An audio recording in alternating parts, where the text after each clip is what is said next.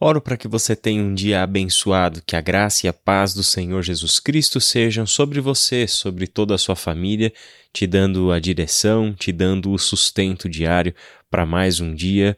E hoje nós vamos à nossa quarta devocional da série Transformar 2023 e o texto base é Efésios capítulo 2, de 19 a 22.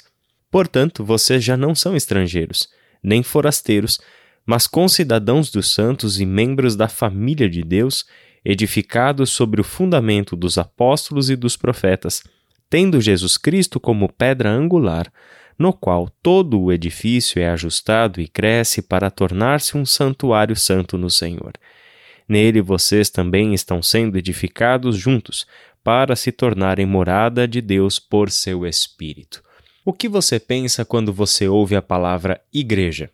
É a imagem do prédio, é a imagem da Iba Viva, é o local onde ela está inserida, é a sua visão, é a sua organização, é o seu grupo pastoral, seu presbitério, são as bandas do nosso ministério de adoração. O que exatamente vem à sua mente quando você ouve a palavra igreja?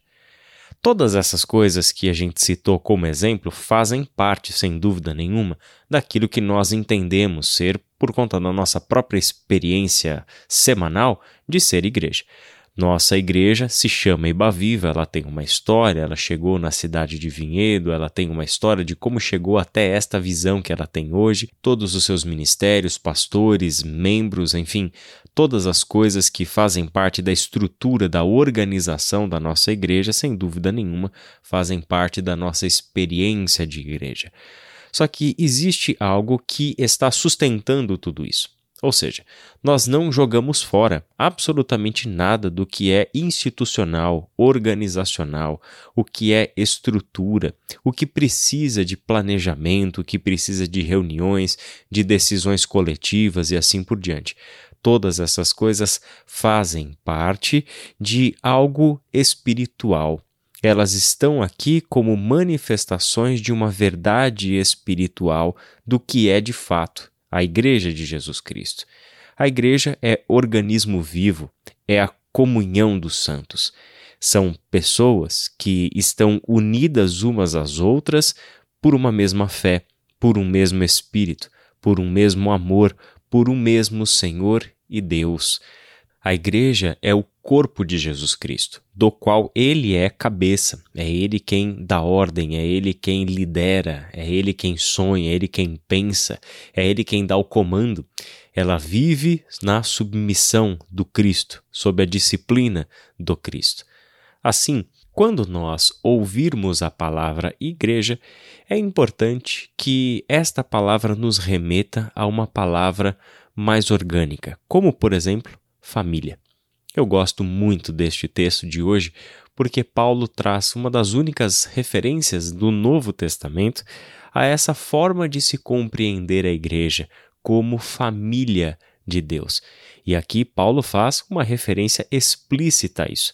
Em outros casos do Novo Testamento, o conceito de família presidindo o que nós pensamos sobre igreja está subentendido. Por exemplo, quando você e eu fomos batizados, fomos batizados em nome do Pai, do Filho e do Espírito Santo. O que isso significa? Recebemos um novo nome, recebemos uma nova família. Foi um novo batismo para uma nova história, para uma nova família. O que nós temos em comum é que todos nós fomos batizados em nome do mesmo Pai, do mesmo Filho e do mesmo Espírito. É mais ou menos sobre isso que Paulo está escrevendo lá em Efésios também, lá no capítulo 4, versículos 4 a 6. São estes pontos de contato que estão evidenciando a unidade que é ser igreja. E não é uma unidade artificial, não é a unidade em torno de uma programação, não é a unidade em torno de uma visão, não. É uma unidade espiritual e que se materializa, que se torna algo concreto e visível para nós e para o mundo por meio da nossa organização, por meio das nossas ações por meio da maneira como nós, debaixo de muita oração, debaixo de muito estudo bíblico, vamos dando direcionamento a partir daquilo que entendemos ser o comando de Cristo Jesus para nós, para a sua igreja, no contexto onde nós estamos inseridos. Assim, o texto de Efésios nos mostra essa beleza de que aqueles que antes eram estrangeiros, forasteiros, estavam perdidos, sem família, sem pátria e sem rumo neste mundo, Deus os acolheu e os tornou concidadãos dos santos, membros da família de Deus. Essa família tem um fundamento, essa família tem uma base de sustentação. E a imagem de Paulo passa da família para a imagem de um edifício. Este edifício tem como alicerce os apóstolos e os profetas, e Cristo Jesus como a pedra angular, a base de referência para a construção deste edifício, no qual todo este edifício está ajustado e cresce para tornar-se um santuário santo no Senhor. Ou seja, esta família edifício tem uma função muito específica. É o lugar onde Deus habita. É o templo que Deus escolheu construir para si para habitar. E o que é que tem de especial? Deus rejeitou os templos de alvenaria. O Deus do Novo Testamento, aprendemos que não habita em templos feitos por mãos humanas. Assim nos ensinou Estevão em Atos capítulo 7, diante da sua defesa no Sinédrio, como também ensinou Paulo em Atenas em Atos capítulo 17. Deus, Pai de Jesus Cristo, Pai nosso que está nos céus, não habita em santuários feitos por mãos humanas. Ele habita em qual santuário então? No santuário feito pelas suas próprias mãos, a igreja, o seu povo santo, a sua família. Este é realmente o templo sagrado que ele escolheu habitar, a família que ele construiu. E no versículo 22, para encerrar, nele vocês também estão sendo edificados juntos para se tornarem morada de Deus por seu Espírito. O que merece um destaque aqui é esta palavra juntos nós estamos sendo edificados juntos. Deus não escolheu habitar o nosso coração individualmente, embora assim o faça. Sabemos por este texto e por tantos outros que Deus habita a comunhão dos santos, que Deus habita a unidade daqueles que foram reconciliados com Ele por meio de Jesus Cristo, que Deus habita por meio do seu Espírito e o Espírito de Deus está sobre o povo de Deus e no povo de Deus. Esta é a importância para nós do que é ser uma família. Como tem sido a sua experiência de igreja? Como tem sido a sua experiência familiar? É muito comum a gente ouvir críticas do tipo que a igreja está falhando em determinada coisa, que a igreja não tem um programa para certa coisa, que o estacionamento da igreja não é suficiente, que o ar-condicionado da igreja não gela o bastante, que o louvor da igreja é alto demais ou baixo demais, que o estilo musical da igreja é isso ou aquilo outro, que os serviços prestados pela área de educação infantil não estão à altura do esperado, enfim.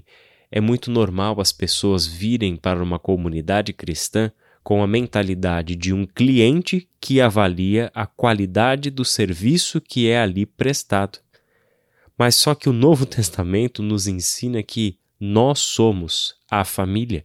E quando nós encontramos algo que falha, algo que falta, algo que julgamos ser necessário, nós assumimos a responsabilidade.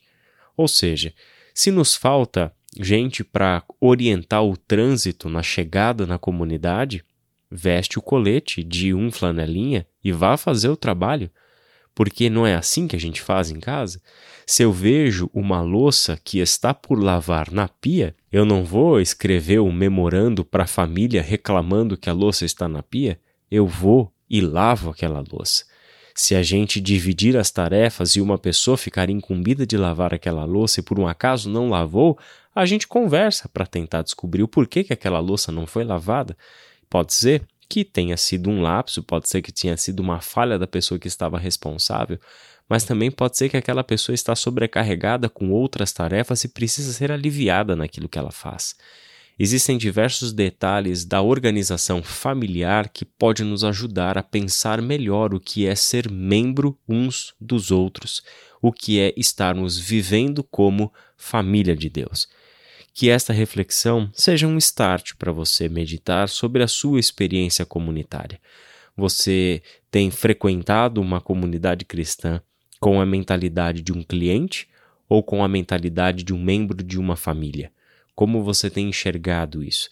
Estamos avaliando a qualidade dos serviços prestados ou estamos lutando uns pelos outros para promover a unidade do espírito pelo vínculo da paz, como Paulo escreve neste mesmo texto, no capítulo 4, versículo 3? Que Deus abençoe o seu dia e até amanhã.